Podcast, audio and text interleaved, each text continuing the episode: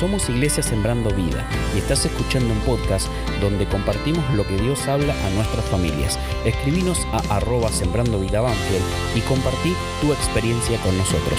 Muchas gracias y seguimos escuchando.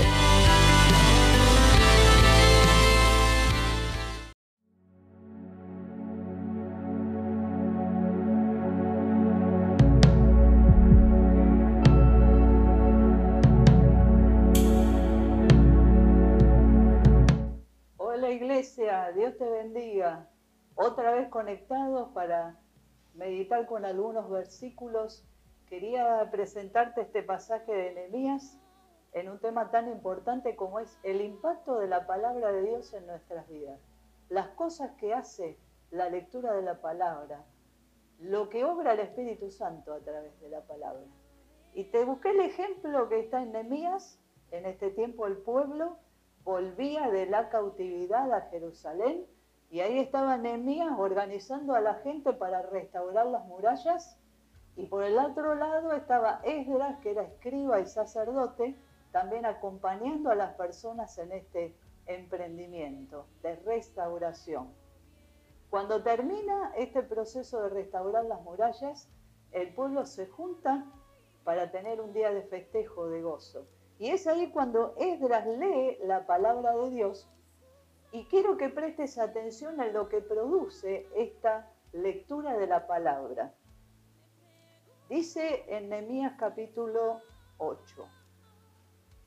El día 8 de octubre el sacerdote Esdras leyó el libro de la ley ante la asamblea que incluía a hombres, mujeres y niños con edad suficiente para entender.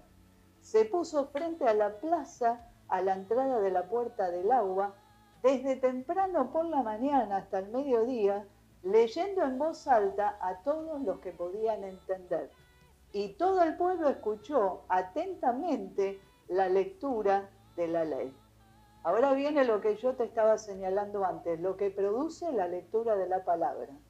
Entonces Esdras, junto a los levitas, leían el libro de la ley de Dios, explicaban con claridad el significado de lo que se leía, así ayudaban al pueblo a comprender cada pasaje.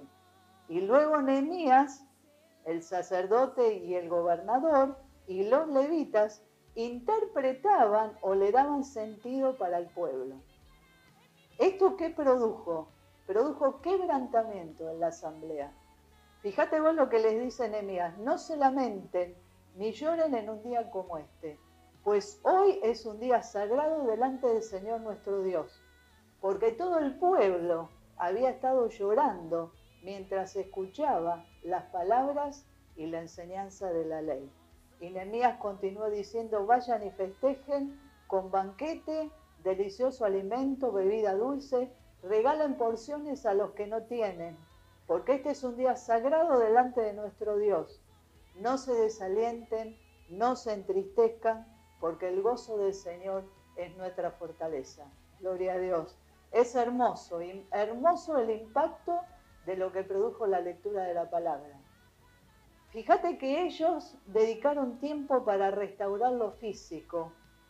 Y cuando esa etapa se terminó, Dios bajó con su espíritu a través de la lectura de la ley y produjo quebrantamiento y produjo restauración. Cuando el pueblo entendió, después de la explicación y del sentido que los levitas y el mismo Esdras le dieron a la palabra, no solo comprendió, sino que se arrepintió de sus pecados, como dice acá, lloraban, clamaban perdón a Dios, se gozó, como les dijo después Nemías, gócense, porque es un día para festejar, para recordar, y en los últimos capítulos de este libro vemos que el pueblo hace algo más, se quebrantó, se arrepintió y mostró con sus acciones que estaban dispuestos a volver y a obedecer a Dios. Entonces la lectura de la palabra trajo esto, trajo restauración que hizo el Espíritu Santo en el pueblo de Israel. Yo pensaba que esto mismo puede hacer la palabra de Dios en nuestros días. Dice la Biblia en Hebreos que la palabra es como una espada que penetra como doble filo hasta lo más profundo del corazón. La Biblia, hermano, no es un libro como cualquiera. No es un libro para leerlo como si fuera una novela, un libro de estudio. Es un libro que es palabra de Dios, para nosotros es regla de fe y es un libro donde Dios dice, te voy a hablar. Así que esto tiene que producir la Biblia en nosotros. Cuando nosotros leemos, entendemos el significado de lo que leemos, Dios le da sentido y me habla y me dice, esto es para vos. Te quiero dar un pequeño consejito cuando vos leas la palabra. Si elegís un salmo, una porción de la escritura, léela más de una vez. Por lo menos dos veces volvé a leer ese pasaje. Después anda marcando con, con algo, un resaltador o lo que se te ocurra, esas partes que a vos te tocan el corazón cuando lees. Vieron que hay veces partes que tocan y parece que, que nos llegan como una flecha a nuestra vida, ¿no? Marcalas y después preguntale al Espíritu Santo, ¿qué me querés decir, Señor? ¿Me estás hablando a mí? Está bien que está hablando a lo mejor de la historia de Israel, de un salmo o lo que fuere la palabra en una época distinta, pero Dios te habla a través de la palabra hoy. Entonces pregúntale al Señor, ¿qué me querés decir a mi vida, Señor? ¿Qué me querés enseñar a través de esto que estoy sintiendo en mi corazón y que estoy leyendo de tu palabra? La palabra puede cambiar nuestras vidas. La palabra puede cambiar nuestra actitud. Una vez Jesús le dijo a sus discípulos en la última cena, ustedes ya están limpios por la palabra. Y eso es lo que hace la palabra de Dios en nuestra vida. Nos limpia, nos restaura, nos fortalece, nos hace descubrir a Dios, al Espíritu Santo, que es el autor de la palabra, pero yo necesito acercarme a la palabra, como hizo este pueblo, esta asamblea, que dispuso ese tiempo para escuchar, para entender y para hacer lo que la palabra le pedía. Así que Dios te bendiga, llenate de la palabra en este tiempo, Dios va a hacer grandes cosas en tu vida en mi vida, en la vida de la iglesia. Dios te bendiga.